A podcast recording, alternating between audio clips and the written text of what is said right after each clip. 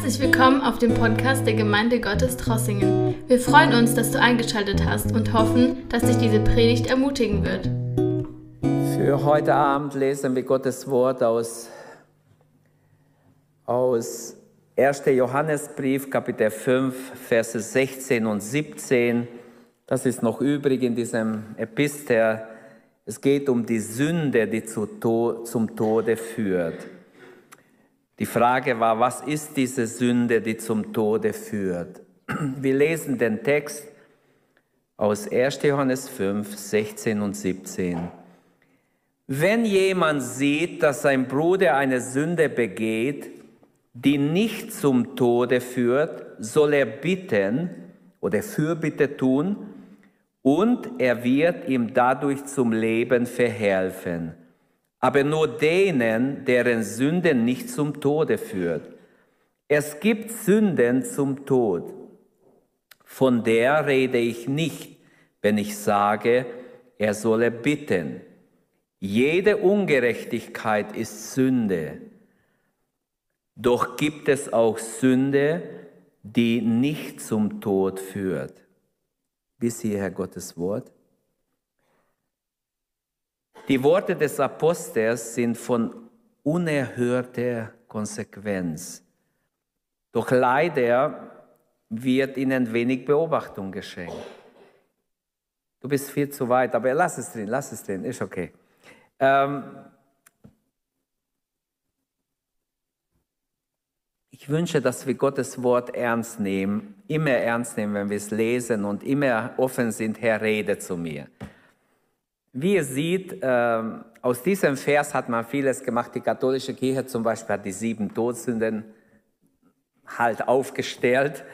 Wer es nach ihrer Meinung sind Stolz, Habsucht, Neid oder Geiz, Zorn, Sittenlosigkeit, Maßlosigkeit und Trägheit. Das sind natürlich schwere Sünden, aber es hat mit dem Text nicht viel zu tun. Es sind schwere Sünden, die auch in der Bibel stehen an vielen Stellen, aber ich glaube, dass es mit diesem Vers jetzt nicht unbedingt zu tun hat. Deshalb wollen wir schauen, was, was, was will uns Gott durch diesen Text sagen. Wenn du eins drauf drückst, bitte. Ich habe drei Hauptgedanken, wie ich euch den Text erklären möchte.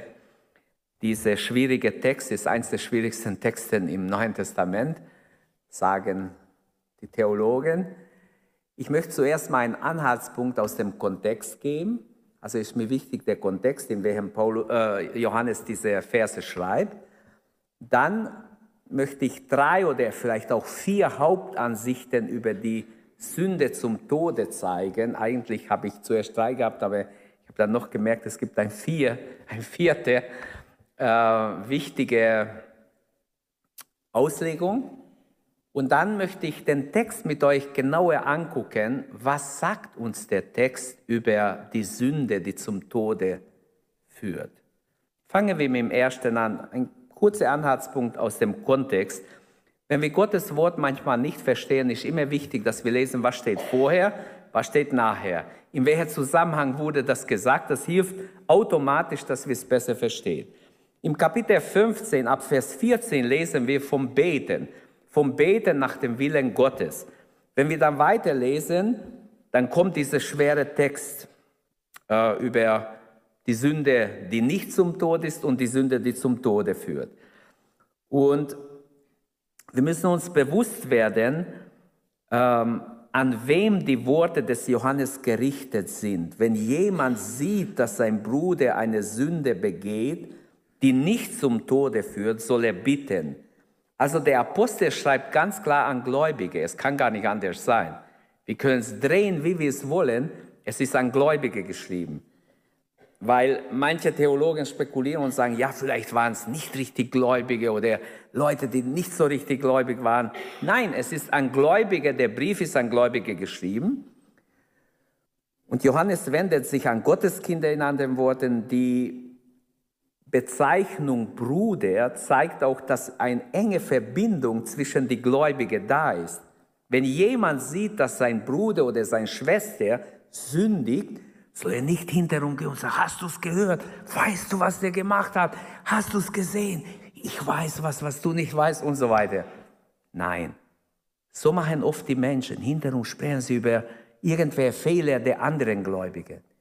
Die Bibel sagt, wenn du siehst, dein Bruder oder Schwester sündigen, dann geh ins Fürbitte für diesen Menschen. Es steht auch was anderes noch in der Bibel. Es steht auch drin, dass man hingeht und unter vier Augen mit den Leuten spricht. Es steht auch drin, wenn er nicht hört auf dich, dann nimm noch einen mit. Verstärke die Sache, vielleicht kannst du es zu zweit gewinnen. Wenn es auch nicht hört, dann kannst du in der Gemeinde davon reden. Aber hier steht all das nicht. Das sagt Jesus in Matthäus 18, diese drei Instanzen. Hier steht, Fürbitte ist dran. Also wenn du merkst, dein Bruder oder Schwester hat irgendwas, macht irgendwas verkehrt, geh auf die Knie oder bete ernsthaft für ihn. Amen. Ganz wichtig. Also das müssen wir schon gleich am Anfang lernen. Ähm, die Frage ist aber trotzdem schon hier am Anfang, ist es überhaupt möglich, dass ein Gotteskind eine Sünde zu Tode tut? Etwas, was ihn zu Tode bringt? Ist das dann leiblicher Tod nur oder ewiger Tod? Weil auch hier gibt es verschiedene Auslegungen dazu. Und mit dieser überaus wichtigen Frage betreten wir ein Gebiet, das für uns alle von großer Wichtigkeit ist. Denn wenn ich weiß, ich kann ein Sünde tun als Gotteskind, das mir das ewige Leben kostet, ja Leute, dann will ich wirklich noch viel wachsamer sein, als wie ich bin. Und es scheint, dass es so ist. Das bringt mich zum zweiten Punkt, zu den drei oder vier Hauptansichten über diese Sünde, die zum Tode führt. Da gibt es zuerst die Auslegung, die Sünde, die zum Tode führt, ist eine bestimmte Sünde, in dem ein Gläubiger bleibt, verharrt und nicht umkehrt daraus. Schlussendlich kann ihn diese Sünde langsam von Gott wegbringen. Oder manche führen hier an, 1. Korinther 11, die Stelle vom Abendmahl, wo Paulus schreibt, dass viele in Korinth gestorben sind, krank sind, weil sie das Abendmahl unwürdig nehmen. Das ist eine Ansicht. Gehen wir zu einer zweiten Ansicht, die sehr verbreitet ist, dass diese Stelle eigentlich die gleiche Stelle meint oder die gleiche Sache meint wie Jesus in Matthäus 12 mit der Sünde und Lästerung gegen den Heiligen Geist. Und viele sagen, ja, das ist äh, Ganz klar, dass hier Johannes genau das meint, was Jesus auch schon gesagt hat. In Matthäus 12 lesen wir, darum sage ich euch, jede Sünde und Lästerung wird den Menschen vergeben werden, die Lästerung des Geistes aber wird nicht vergeben werden. Wenn jemand etwas gegen den Menschensohn sagt, wird ihm vergeben werden. Wenn aber jemand etwas gegen den Heiligen Geist sagt, wird ihm nicht vergeben werden, weder in dieser noch in der kommenden Welt. Der Herr Jesus sagte hier, dass diejenigen, die seine Wunder, weil dort, wenn wir dort lesen in Matthäus 12, was die Pharisäer gemacht haben, er hatte gerade Dämonenbesessene befreit und die haben behauptet, er befreit die Besessenen durch den obersten Dämon, durch Beelzebub. Und Jesus hat sie gewarnt, passt auf, ihr seid gerade in der Gefahr, dass ihr gegen den Heiligen Geist sündigt. Weil ihr lästert, ich habe er sagt ihnen, er hat durch die Finger Gottes die Wunder getan und die Salbung Gottes durch den Heiligen Geist in anderen Worten. Also, ähm, man könnte hier sagen, wenn jemand das Werk des Heiligen Geistes leichtfertig verurteilt oder leichtfertig kritisiert oder es als vom Bösen hinstellt, der ist immer in der Gefahr, auch gegen den Heiligen Geist zu sündigen. Und für diese Sünde wird hier gesagt, wird weder in diesem Leben Vergebung geben, noch im zukünftigen. Das heißt, es gibt keine Vergebung für so einen Menschen, er ist ewig verloren. Ähm, eine dritte Ansicht über diese Johannesstelle ist, das auch verbreitet ist in den Kommentaren, können wir es immer wieder lesen,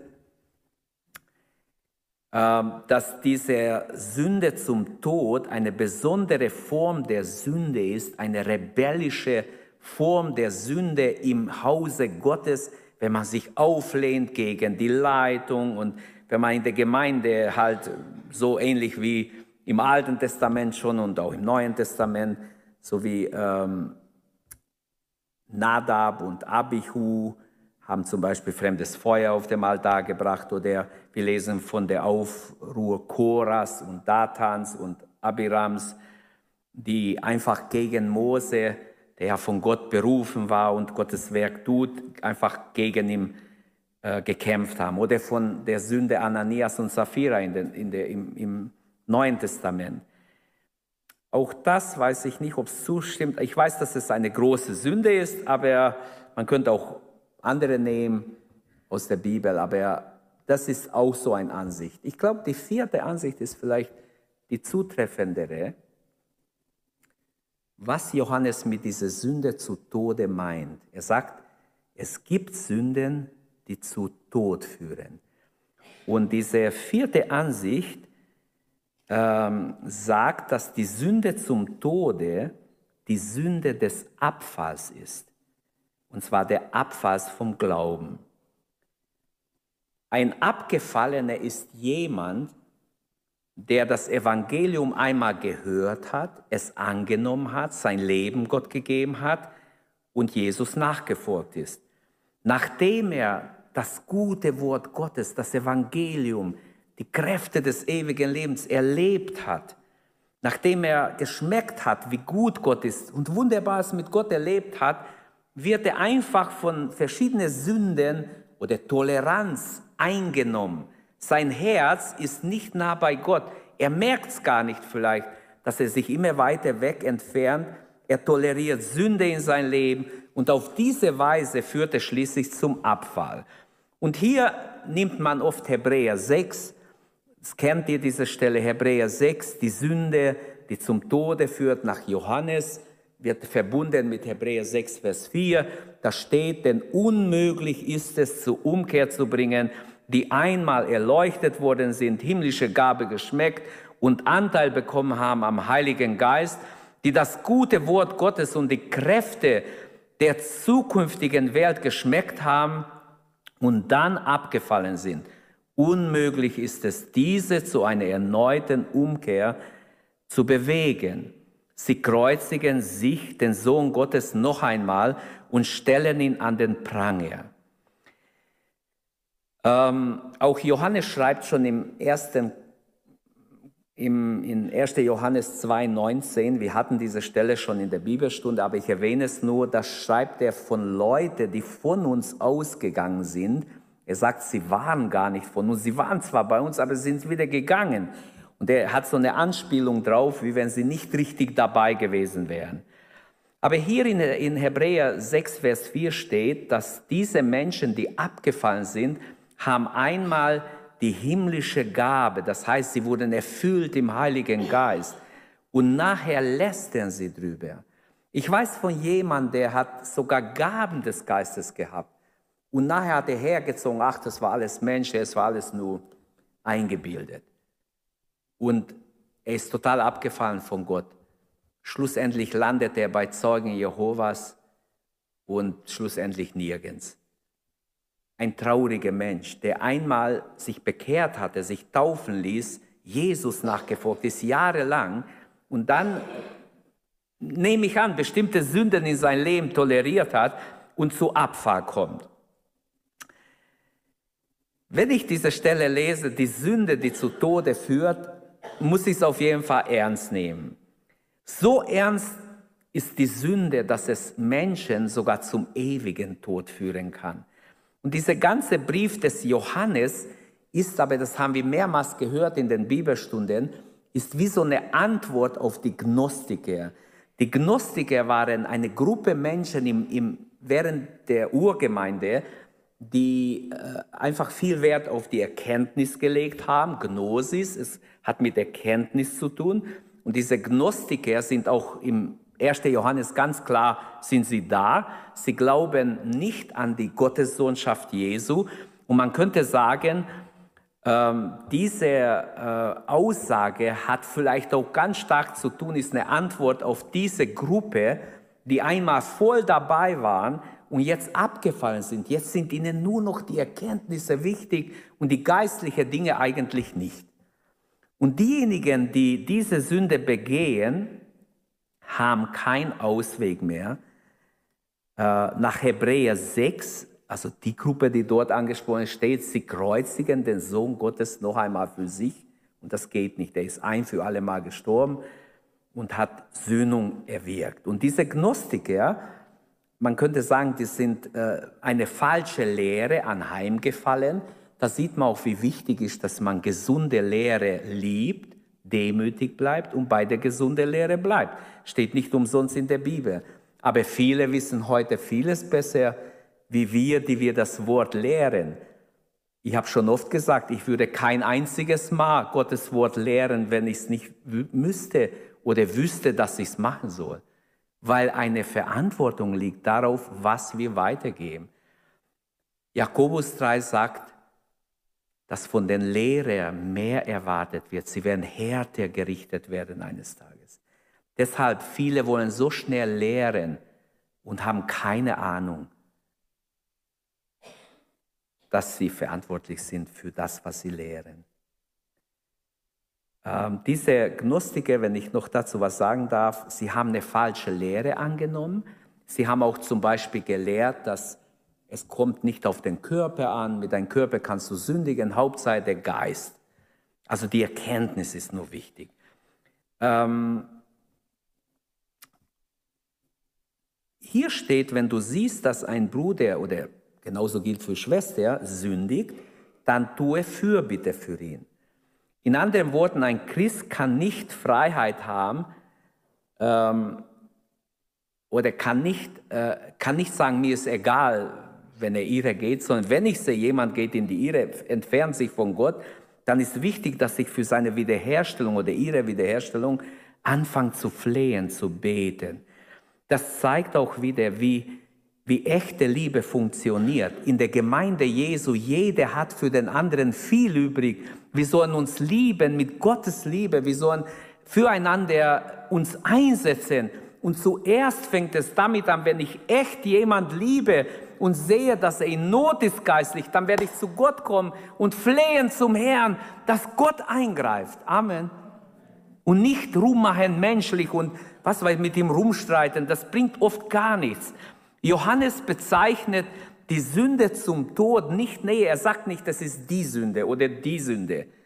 Er sagt es nicht. Und deshalb bleibt diese verschiedene Ansichten bleiben halt offen.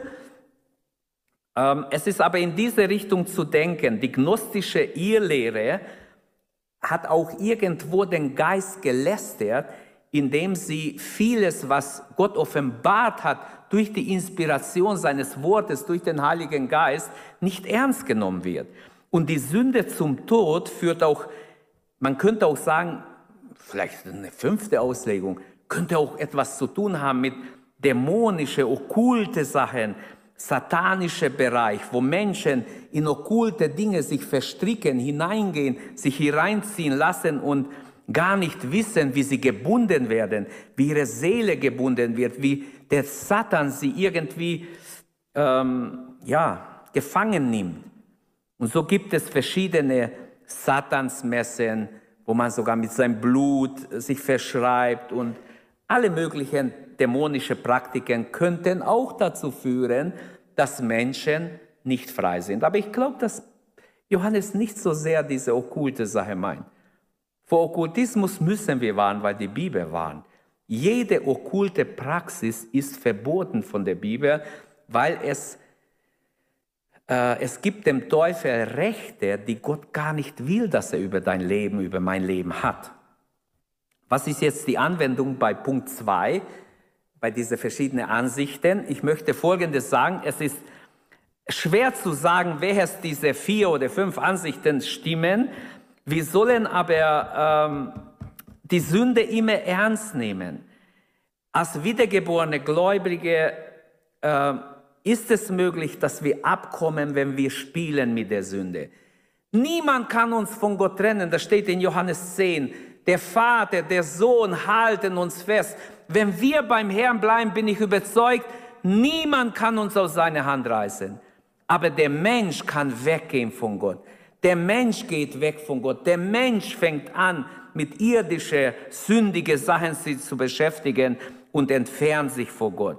Vorerst müssen wir grundsätzlich feststellen, jede Sünde, die nicht vergeben wird, kann zu ewigem Tod führen. Denn unvergebene Sünde macht uns schuldig vor Gott. Also jede Sünde muss vergeben werden. Amen. Jede Sünde. Wir müssen zu Gott kommen, wie Kinder und bitten, Herr, vergib uns.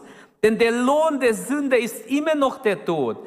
Nicht nur damals, als Paulus gelebt hat, auch heute ist der Lohn der Sünde der Tod.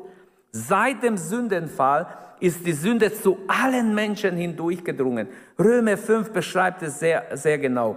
Und diese Sünde ist nichts anderes als das Schlangengift, das dem, den Menschen, äh, wenn sie nicht gerettet werden, für immer in den ewigen Tod führt, in die ewige Verdammnis überantwortet.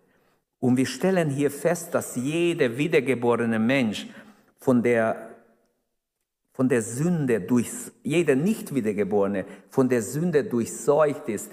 Jeder Mensch, der von Adam abstammt, ist in Sünde geboren. Die Bibel sagt schon, im Mutterleibe wurde ich empfangen in Sünde, sagt David. Und deshalb, wir können keine Ausnahme machen. Jeder Mensch außer Jesus war in Sünde geboren.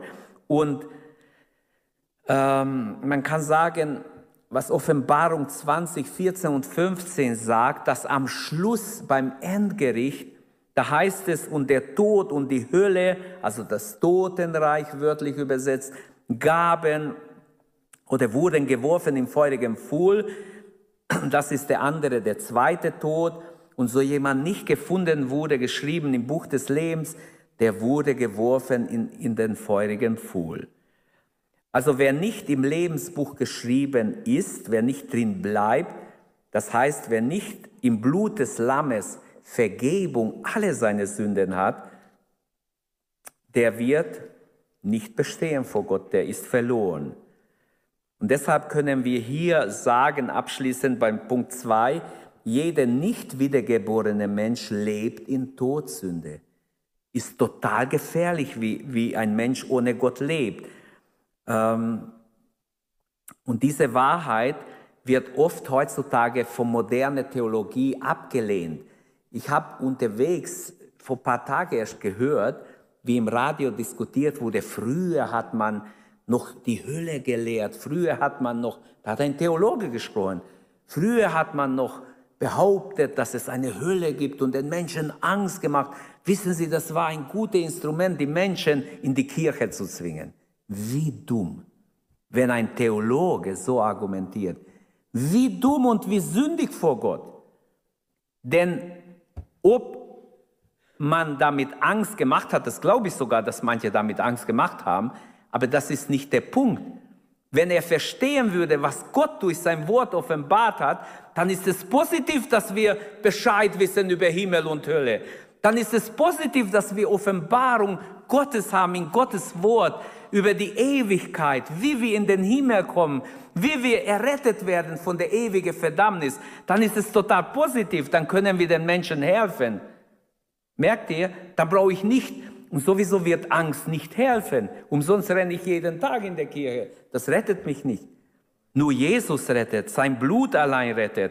Also äh, vieles stimmt nicht und vieles wird verschwiegen und äh, Klar hätte ich gerne reingesprochen, aber du kannst ja nicht, wenn du im Radio zuhörst. Aber ich hätte total widersprochen und gesagt, nein, wir können Gott dankbar sein, dass wir überhaupt sein Wort haben. Das Neue Testament bezeugt, dass alle Sünden, die nicht im Blut des Lammes gewaschen sind oder gereinigt sind, zum ewigen Tod führen können oder führen.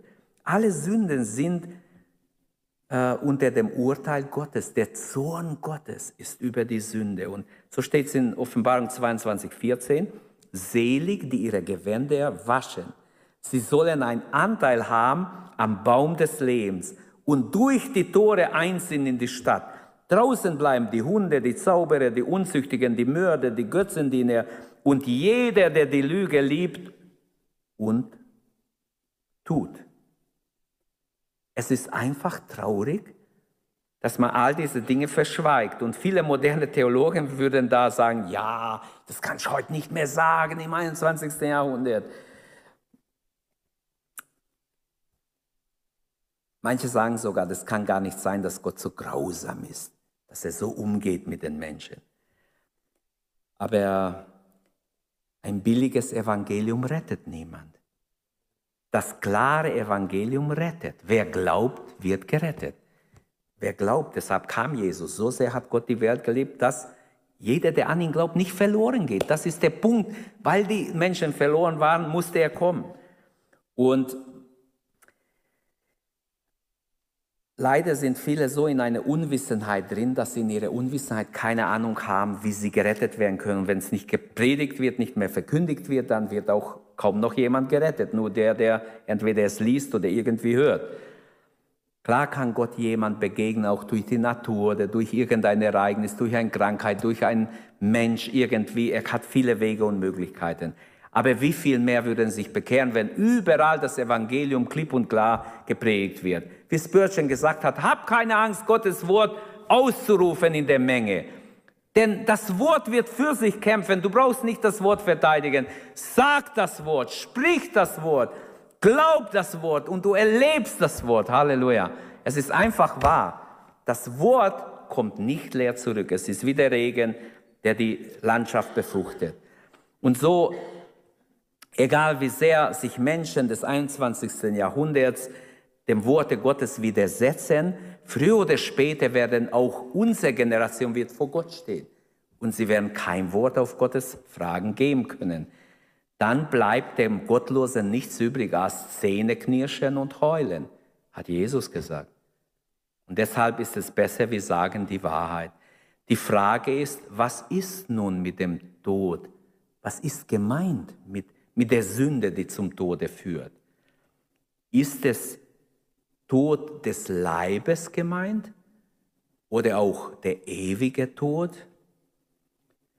Da gibt es auch Theologen, die sagen, ja, ähm, es ist nur der leibliche Tod gemeint. Aber ich komme jetzt zum Text, das bringt uns zum dritten Punkt.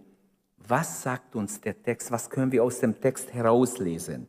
Ich liebe es, wenn wir den Text reden lassen. Und jetzt lesen wir Vers 16. Es gibt eine Sünde, die nicht zu Tode führt. Fangen wir damit an, die Sünde, die nicht zu Tode führt. Wenn jemand seinen Bruder sündigen sieht, das habe ich schon erwähnt, eine Sünde nicht zum Tod, diese Aussage impliziert eine enge persönliche Beziehung in der Gemeinde. Wenn jemand zu seinem Bruder nahe ist, der merkt, hallo, hey, der hat Probleme, der hat irgendwie, der lebt oder der hat irgendwas, ist er verstrickt in irgendeine Sache. Das zeigt, dass hier Bruderschaft noch gelebt ist. Johannes setzt positiv an, er weist die Gemeinde, er weist die Gemeinde hin auf die Macht der Fürbitte. Wer den Bruder sündigen sieht, soll nicht einfach verurteilen oder von oben runter schon, na, was ist mit dir, du Sünder, bekehr dich doch, du Buße oder was weiß ich. Also wie oft ist es so, dass man Leute verurteilt gleich, auf Leute runterschaut und Leute, ich habe keinen Grund, hochmütig zu sein, egal wie perfekt ich leben würde. Denn aus Gnaden bin ich gerettet und du auch. Wir sind aus Gnaden gerettet. Wir dürfen nie Leute verachten. Wir sollten Leute lieben und schätzen, ihnen wirklich die Liebe Gottes zeigen. Und wenn jemand seinen Bruder sündigen sieht, eine Sünde nicht zum Tod, und das ist die Bitte nach dem Willen Gottes, äh, dass man füreinander betet. Gott sagt, du sollst für dein Bruder, deine Schwester beten. Äh, dann wird ihm Gott Leben geben. Manchmal können wir nichts aufzwingen, aber wir können immer beten. Manchmal wollen Leute mit uns nicht reden, wir wollen sie ansprechen über das Evangelium, dann bet für sie. Beten kannst du immer. Stimmt's?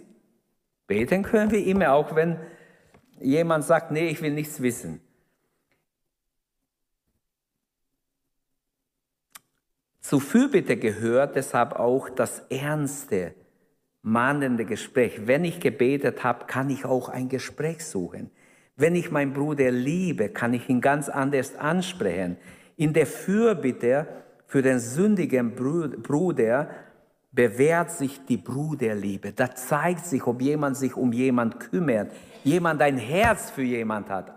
Amen. Hast du schon jemand gesehen, wo du einfach für ihn gebetet hast, wo du gedacht hast, Mensch, ich werde für ihn beten, er hat Probleme oder sie hat Probleme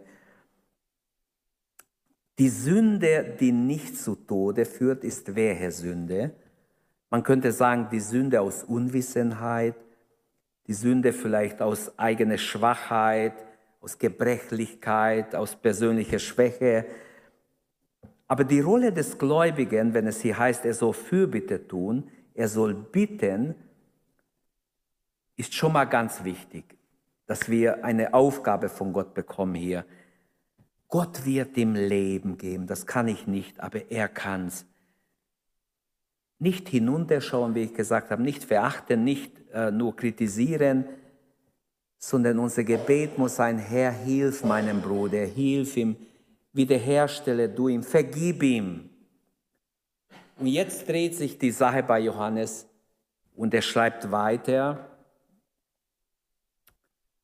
es gibt eine Sünde zum Tode.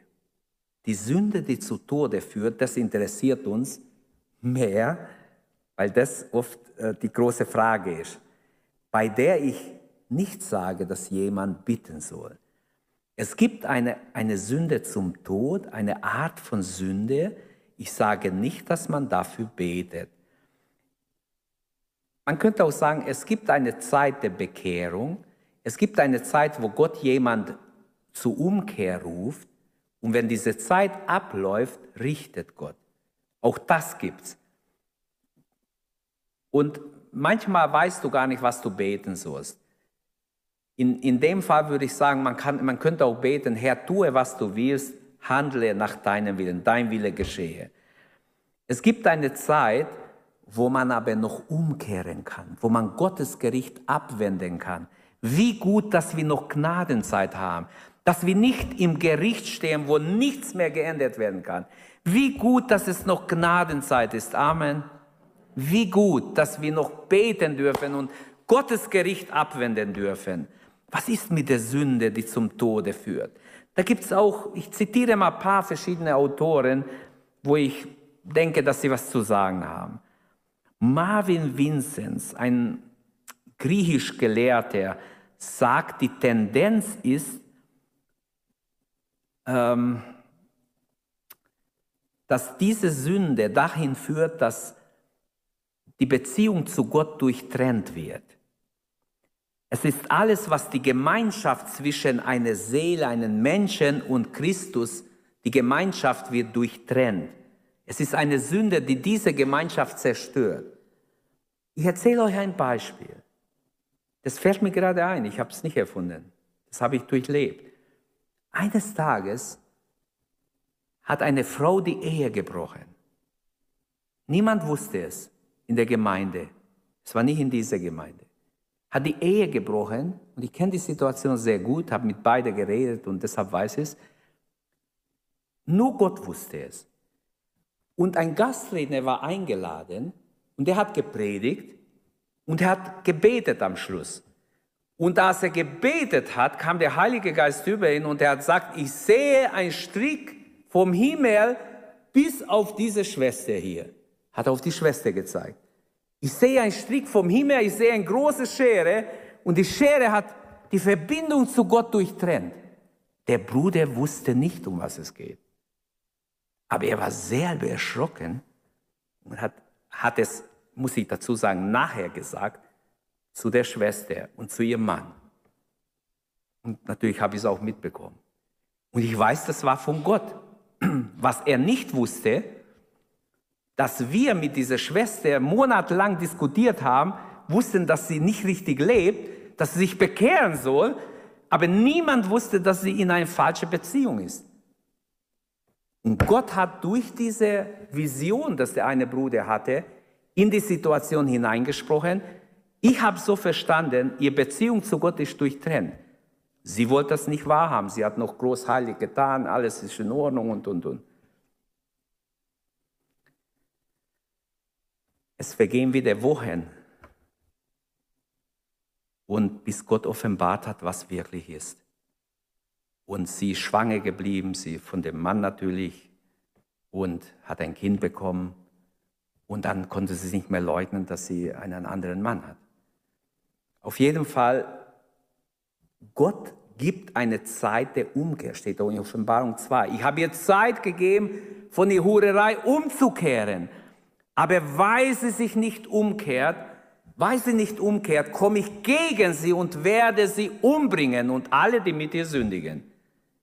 Gott kann hart richten, da bleibt uns der Atem stehen.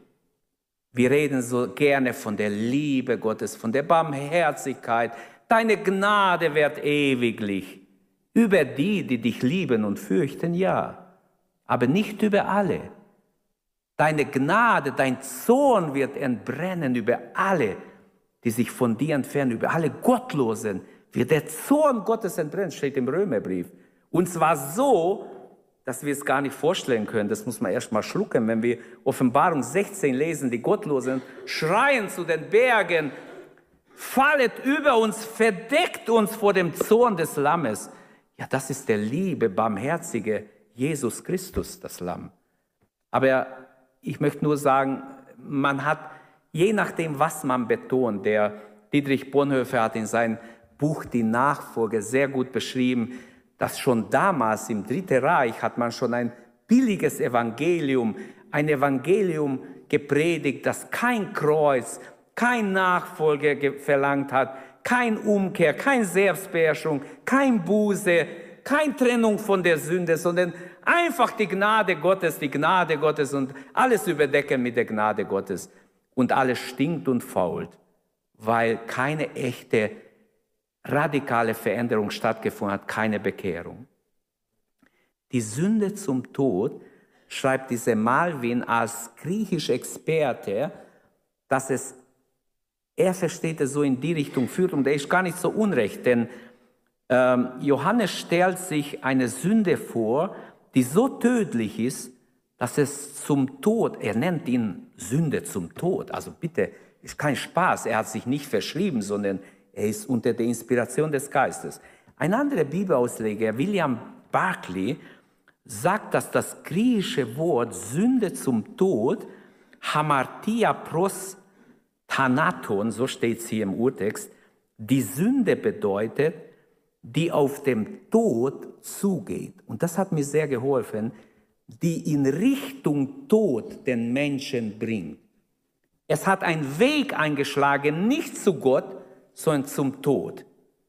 Das heißt, die Sünde zum Tod ist etwas, was den Menschen nicht lässt, Richtung Gott zu gehen, näher zu Gott oder in diese Verbindung mit ihm verankert zu sein, sondern in Richtung Tod führt. Die Sünde zum Tod führt Richtung Tod und das Ende wird sein in den Tod. Ähm, man könnte auch vom Griechischen sagen, es ist jemand, der in eine gewisse Sünde verharrt, der sich erfreut an diese Sünde. Er schreibt, die Sünde zum Tod ist eine Sünde, die nicht nur eine Versuchung ist, die man erfährt und es tut einem leid, sondern in dem man gerne drin ist, der keine Reue, über den man keine Reue empfindet und vielleicht sogar über die man sich rühmt. Und er schreibt, solange ein Mensch in seinem Herzen die Sünde hasst und sich selbst bewusst ist, dass die Sünde Vergebung braucht, solange ist Gott bereit, diesem Menschen auch Vergebung anzubieten. Aber wenn er denkt, er braucht keine Vergebung, sobald er anfängt, in der Sünde zu schwelgen, gerne drin zu sein, gerne darin zu leben, merkt er gar nicht, wie er ein Gefangener ist, wie er seine Beziehung zu Gott praktisch immer schwächer ist, bis es ganz abstirbt. Also er ist auf dem Weg zum Tode. Auf jeden Fall hat mir das geholfen. Es ist tatsächlich ein Gedanke, das hilft, dieser Ausdruck, die Sünde zum Tod. Es, ist, es hat etwas mit dem Zustand eines Christen, eines ehemaligen oder eines noch Christen zu tun, der einfach durch die Sünde in eine sehr gefährliche Situation gebracht wird. Und Sünde ist nicht harmlos, liebe Geschwister. Was wir lernen können heute Abend, Sünde ist immer sehr ernst. Tod ernst. Sünde ist nie harmlos, denn sie stellt uns wieder auf dem Todesweg, Richtung Tod. Und deshalb Vers 17, da fasst Johannes nochmals zusammen, jede Ungerechtigkeit ist Sünde. Aber es gibt Sünde nicht zum Tod. Nochmals wiederholt er sein Gedanke vom Vers 16. Inhaltlich fasst Johannes hier Sünde als Unrecht oder wörtlich übersetzt vom Griechischen nicht recht. Wir tun etwas, was nicht recht ist vor Gott. Wer nicht nach dem Recht Gottes handelt, nach seinem Willen, der tut eine Sünde. Und Paulus schreibt, was nicht aus Glauben ist, das ist Sünde ähnlicher Gedanke im Römerbrief 14, Vers 23.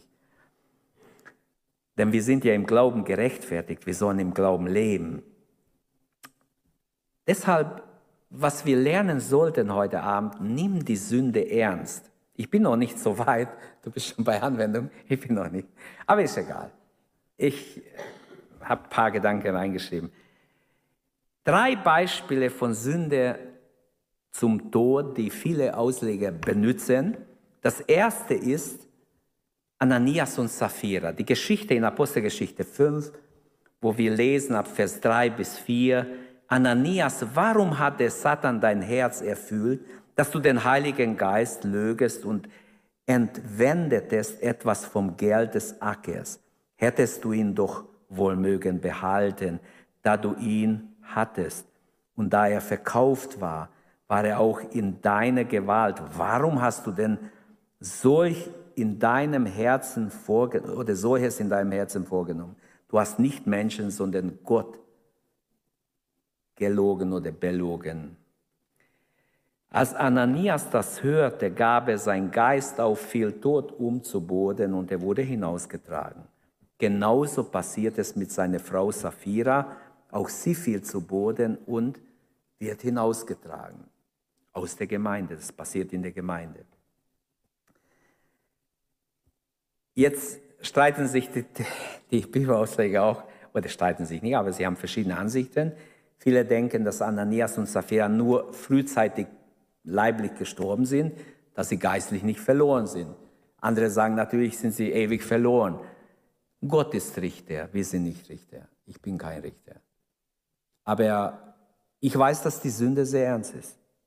Ich weiß, dass die Sünde sehr, sehr ernst ist. Wir müssen es ernst nehmen. Und dieses Beispiel äh, ist ein warnendes Beispiel im Neuen Gemeinde. Eine Furcht kam über die Gemeinde, heißt nach dieser Geschichte. Und die Menschen haben von ganzem Herzen Gott gefürchtet und gemerkt, wie wichtig ist, dass wir Gott ernst nehmen und nicht Spaß machen mit heiligen Dingen. Ein zweites Beispiel haben wir in dem Beispiel, das ich schon erwähnt habe, im Abendmahl. 1. Korinther 11, 29 und 30. Da steht, denn wer hier unwürdig isst und trinkt, der isst und trinkt sich selbst zum Gericht, damit, dass er nicht unterscheidet den Leib des Herrn. Darum sind auch viele Schwache und Kranke unter euch und etliche sind schon entschlafen, also schon gestorben in Korinth. Man kann sagen, die korinthische Gemeinde beginnt, äh, begeht eine verhängnisvolle Fehler. Sie nehmen das Abendmahl nicht mehr ernst, machen keinen Unterschied zwischen Abendmahl und Liebesmahl und Gott lässt sie sterben. Erstmal krank werden und sterben. Und wenn es nur stehen würde, krank werden, verstehe ich nur, aber manche sind schon entschlafen im Zusammenhang mit der unwürdigen Teilnahme. Man kann da nicht spekulieren, denn äh, exegetisch und hermeneutisch geht hier gar nichts. Es hat zu tun mit falscher Teilnahme am Abendmahl Deshalb sind sie früher gestorben. Gut, da glaube ich nicht, dass die verloren sind. Ich glaube, dass, dass sie früher gestorben sind. Sie hätten nicht sterben müssen. Aber liebe Geschwister, wir können vieles nicht beantworten, ich wenigstens nicht. Aber ich glaube, dass auch diese Stelle Ganz klar und sagen wir, lasst uns das Abendmahl ernst nehmen. Lasst uns das Mahl des Herrn, so wie es in der Bibel steht, mal ganz zu Herzen nehmen und merken, es ist etwas Heiliges. Es erinnert uns an den heiligsten Moment im Leben Jesu, wo er auf Golgatha sein Leben aushaucht für uns. Es erinnert uns, wie er dort zwischen Himmel und Erde hängt und uns erlöst. Halleluja. Deshalb und ein gut Teil sind entschlafen, übersetzt Luther. Ich habe ja Züricher gelesen, aber Luther übersetzt und ein gut Teil. Hey, ein Teil der Gemeinde ist entschlafen. So bewusst wie heute war es mir noch nie, dass ein Teil der Gemeinde, das würde bedeuten, kann, ein Teil kann auch 20 Prozent sein oder was weiß ich wie viel. Ein, ein drittes Beispiel im Neuen Testament haben wir im, auch im 1. Korintherbrief. Da muss Paulus die Gemeinde schwer ermahnen, denn er sagt, von Unzucht hört man bei euch. Und zwar von solch ein Unzucht, im Kapitel 5 ab Vers 1. von solch ein Unzucht, wie sie nicht einmal bei den Heiden vorkommt, dass nämlich einer mit, seiner, mit der Frau seines Vaters zusammenlebt. Und da habt ihr euch noch wichtig gemacht, statt zu trauern, Hättet ihr das getan, so wäre jener aus eurer Mitte äh, verstoßen worden, äh, dass diese Tat begangen hat. Ich freilich, körperlich zwar abwesend, im Geist anwesend, habe über den, der diese Tat verübt hat, bereits Urteil gefällt, als wäre ich anwesend. Im Namen unseres Herrn Jesus, ihr sollt euch versammeln, vereint mit meinem Geist und der Kraft unseres Herrn, und dann sollt ihr diesen Menschen dem Satan übergeben zum Verderben des Fleisches, damit der Geist gerettet werde am Tag des Herrn. Also eine sehr, sehr schwierige Stelle, was oft Leute, jeder hätte Angst darüber zu predigen irgendwie. Paulus hat in seinem Geist schon beschlossen, sagt er, wenn ich anwesend wäre, ich hätte schon längst gehandelt. Ich hätte den Mann aus der Gemeinde ausgeschlossen, dem Satan übergeben. Was heißt das? Damit, also wegen seinem Fleisch.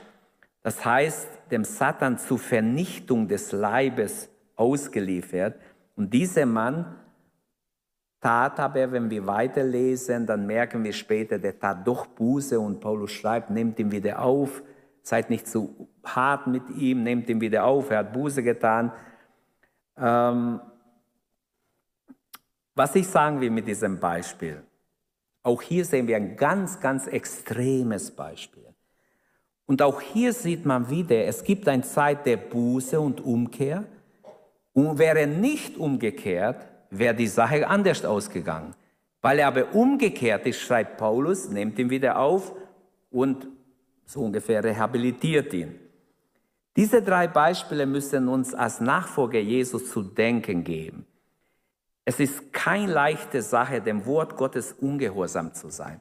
Alle drei haben zu tun mit Ungehorsam gegenüber Gottes Wort.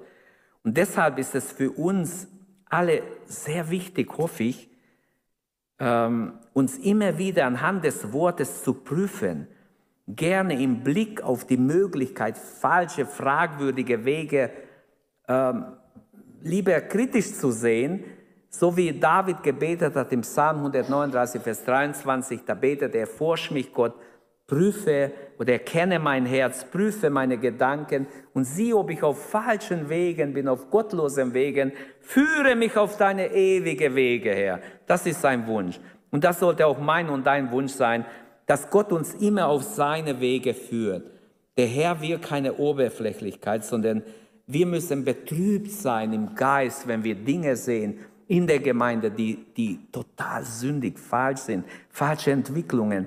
Das muss uns wehtun. Wir müssen ins Gebet gehen, Gott anflehen, dass er etwas tut, dass er Veränderung bringt. Und noch eine Sache, es gibt immer wieder Leute, die in geheime Sünden leben. Ich bin so froh, dass ich weiß, Gott weiß alle Dinge. Egal wie sehr jemand, wenn er 100% sicher ist, niemand kann es wissen. Gott weiß es.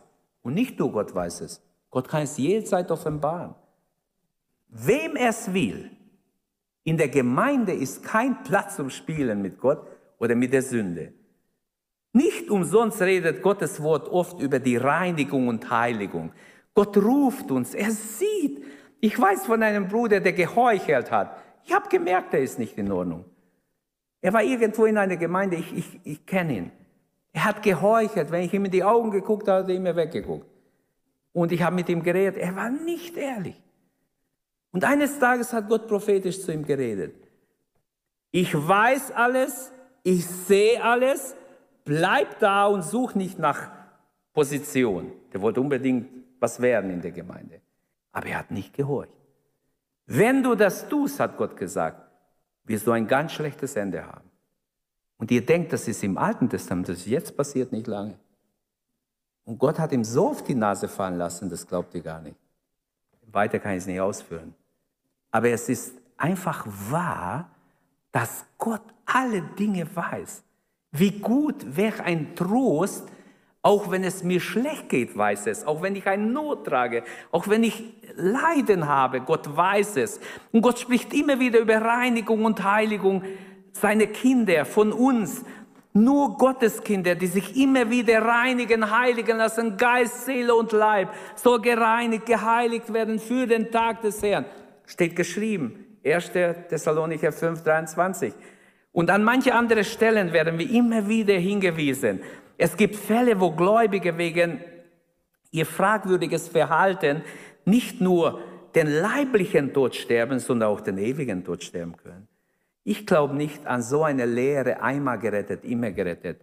Das sind Leute, die oft nicht, niemals den Heiligen Geist oder erfüllt wurden im Heiligen Geist, die diese Lehre gemacht haben. Ich glaube, dass Gott uns bewahren kann. Das steht ja an vielen Stellen. Und ich könnte auch auswendig mehrere Stellen zitieren. Wir können bewahrt werden ohne Straucheln bis ans Ende, durch seine Kraft. Petrus sagte, bewahrt durch die Kraft Gottes bis ans Ende. Aber trotzdem zeigt die Bibel auch, dass der Mensch weggehen kann von Gott. Und es gibt viele falsche Lehren. Spurgeon, ich habe heute bei Spurgeon gelesen, er schreibt über einen Prediger, der zu seiner Zeit in England mit großer Kraft gepredigt hat. Und viele Menschen wurden durch sein Wort bewegt, haben sich bekehrt. Und er schreibt, in eine böse Stunde wandte sich dieser Mann von Gott ab und sein Sturz war ein Sturz in die bodenlose Tiefe. Alle Sünden, die man sich denken kann, hat er gemacht. Und er ist total abgestürzt. Obwohl er so ein gesegneter Mann war, Gott hat ihn wunderbar gebraucht.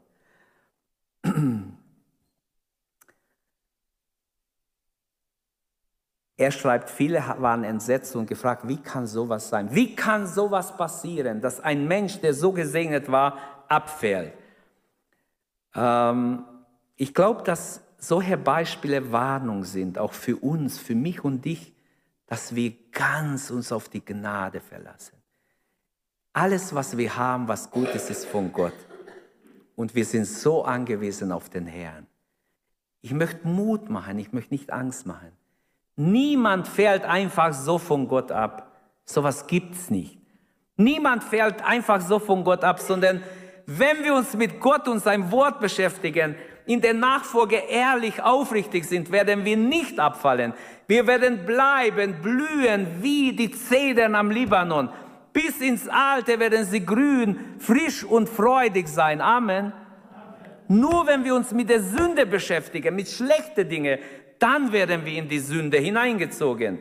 Deshalb lass dich nicht vom Schein täuschen. Schein ist nicht göttlich. Schein will dich immer ablenken vom Wesentlichen. Lebe in der Nähe Gottes. Prüf dich, ob du in Christus bist. Frag dich, ob du wirklich beim Herrn bist, eng bei Gott. Lebe in der Heißgewissheit. Wenn du Probleme hast, nimm's ernst. Mit der Sünde immer ernst umgehen. Und Lass dich durchheiligen, immer wieder rein werden durch Jesu Blut von allen Sünden, ob es im Gedanken ist, im Tat, im Wort, egal. Wer meint, er stehe, der sehe zu, dass er nicht fehlt, schreibt der Paulus, der Apostel Paulus an die Korinther. Wir sollen uns immer wieder daran erinnern, dass wir unsere Seelenheim mit Furcht und Zittern, ja, erreichen sollen. hüten wir uns vor Selbstsicherheit, wie Petrus, ich, ich, ich. Ich bleib bei dir. Nein, nein, er hat elendig versagt. Bedeutsam ist auch das Wort, so jemand sieht seines Bruder, seinen Bruder sündigen, eine Sünde nicht zum Tod, der mag bitten. Lasst uns füreinander beten, solange es möglich ist. Jetzt, solange es Gnadenzeit ist. Zu allen Zeiten hat es Gläubige gegeben, die die Nachfolge nicht ernst genommen haben. Ich lese oft in alte Bücher, mag ich, finde ich viele Sachen. Aber es gab leider immer auch Mitläufer. Aber ich glaube auch, Gott kann uns helfen, dass keine von uns Mitläufer ist. Amen. Dass wir von Herzen dabei sind. Dass andere, die dich beobachten, merken, hey, der hat was. Die hat was. Die will, das will ich auch haben. Die hat eine heilige Entschlossenheit. Eine heilige Entschlossenheit für den Herrn. Und Menschen werden es merken. Ich kenne Menschen, die seit Jahrzehnten treu dem Herrn nachfolgen, die sind für mich ein Vorbild. Ich beschäftige mich nicht, ich habe kein, ich, ich will kein Vorbild, die wischiwaschi leben oder wischiwaschi äh, Ansichten haben. Ich habe immer versucht, ohne dass ich mich jetzt hervorhebe, ich habe versucht schon als junge Prediger, mir Prediger zu nehmen, die heilig vor Gott gelebt haben, die ernst mit Gottes Wort umgingen, die ein gutes Beispiel waren, die eine Salbung Gottes hatten, denen wichtig war, dass sie vor Gott wohlgefallen haben.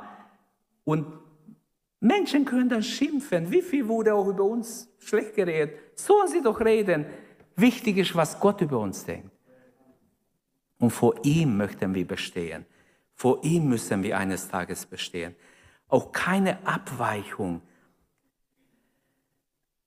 Eine kleine Abweichung kann große Folgen haben. Man hat das in Physik gelernt, so ein bestimmtes Gesetz, wenn eine Gerade nur ein Tausendstel abweicht nach einer gewissen Zeit, ist das ein Riesenabstand, oder? Und das, wenn wir es anwenden im geistlichen Leben, ist genauso.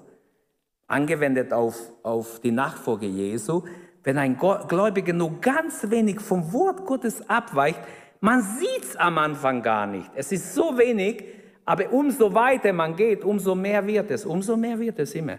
Am Anfang merkt man nichts. Und deshalb, ich habe gemerkt, ich kann gar nicht wissen, ob ich richtig bin. Herr, bin ich's, der dich verrät, haben die Jünger gefragt. Herr, bin ich's? Haben alle gefragt, nur Judas nicht. Und der Herr sagt, der, der seine Hand mit mir in den Schüssel legt, der ist es. Puh, waren die alle erreicht. Die haben nicht gesagt, ich bin sicher nicht. Sondern diese Einstellung wünsche ich uns alle, mir auch, dass wir so demütig sind, dass wir nicht selbst hier sind, nein, ich werde bis ans Ende treu bleiben. Ja, das will ich ja auch, das möchte ich unbedingt. Aber dazu brauche ich Gott. Dazu brauche ich seine Gnade jeden Tag. Hier nun ist dem Bruder, dem Schwester in Christus eine wichtige Aufgabe gestellt, dass wir Fürbitte füreinander tun. Und damit will ich auch schließen, die Kraft des Gebets in eine versöhnte Gemeinde, da wo man sich liebt, wo man füreinander da ist, ähnlich wie Abraham für Lot. Er hört, dass die Engel zu Lot gehen, nach Sodom und Gomorra. Er fleht, er geht in eine Fürbitte, fleht mit Gott, er verhandelt mit Gott, es ist im Tod ernst und Gott nimmt ihn ganz ernst. Gott nimmt auch uns ernst, wenn wir ehrlich und aufrichtig beten. Fang mal an, richtig von Herzen zu beten. Du merkst, Gott nimmt dich sofort ernst. Nicht nur wissen so. Nein, es muss uns ganz ernst sein. Wenn wir ernst beten, wird Gott uns sofort ernst nehmen. Und Abraham geht in ein Gebet, wenn wir in 1. Mose 19 lesen. Mann, ein wunderbarer äh, der allmächtige Gott redet mit ihm und er verhandelt mit Gott und schlussendlich erhört ihn ja Gott. Wer weiß, wie die Geschichte ausgegangen wäre ohne die Fürbitte Abrahams. Aber was Gott uns sagen wird, Petrus sagt oder schreibt in 1. Petrus 2,9, ihr aber seid ein auserwähltes Geschlecht, ein königliche Priesterschaft, ein heiliges Volk, das Volk, das er sich zu sein eigen machte, damit ihr verkündigt die Wohltaten dessen, der euch aus der Finsternis in sein wunderbares Licht gerufen hat. Halleluja. Welch ein starkes Wort. Also wir sind ein auserwähltes Geschlecht, ein königlicher Priestertum. Kennen wir unsere Aufgabe? Ich glaube, damit ist wieder Anspielung auf die Fürbitte. Wir haben eine priesterliche Aufgabe der Fürbitte füreinander. Und auch in Galater 6, Vers 1 argumentiert Paulus an die Galater, liebe Brüder und Schwestern, auch wenn jemand bei einem Fehltritt ertappt wird, so sollt ihr, die ihr vom Geist bestimmt seid oder die ihr geistlich weiter seid oder reif seid, wie man es auch übersetzt, den Betroffenen im Geist der Sanftmut zurechtbringen doch gib acht, dass nicht auch du in Versuchung gerätst. Jeder muss abhängig sein von Gott. Jeder ist schwach. Jeder kann schwach werden. Jeder muss verstehen, Herr, halte du mich. Ich will bei dir bleiben, aber halte du mich, damit ich auch treu bleibe bis ans Ende. Jede Ungerechtigkeit, Vers 17, ist Sünde. Diese Wahrheit gilt uns alle als Gotteskinder, ob Mann oder Frau, jung oder alt. Ähm, darum reißen wir doch das widerliche Unkraut der, der Sünde aus uns heraus, egal was es ist, auch kleine Füchse verderben den Weinberg. Lasst uns ehrlich vor Gott uns demütigen und sagen, Herr, ich möchte dir folgen ich möchte dich bitten, mach mich frei von jeder Sünde, die mich in die Irre führt, die mich wegbringen will von dir. Die Kraft des Gebets ist so wichtig, so wunderbar.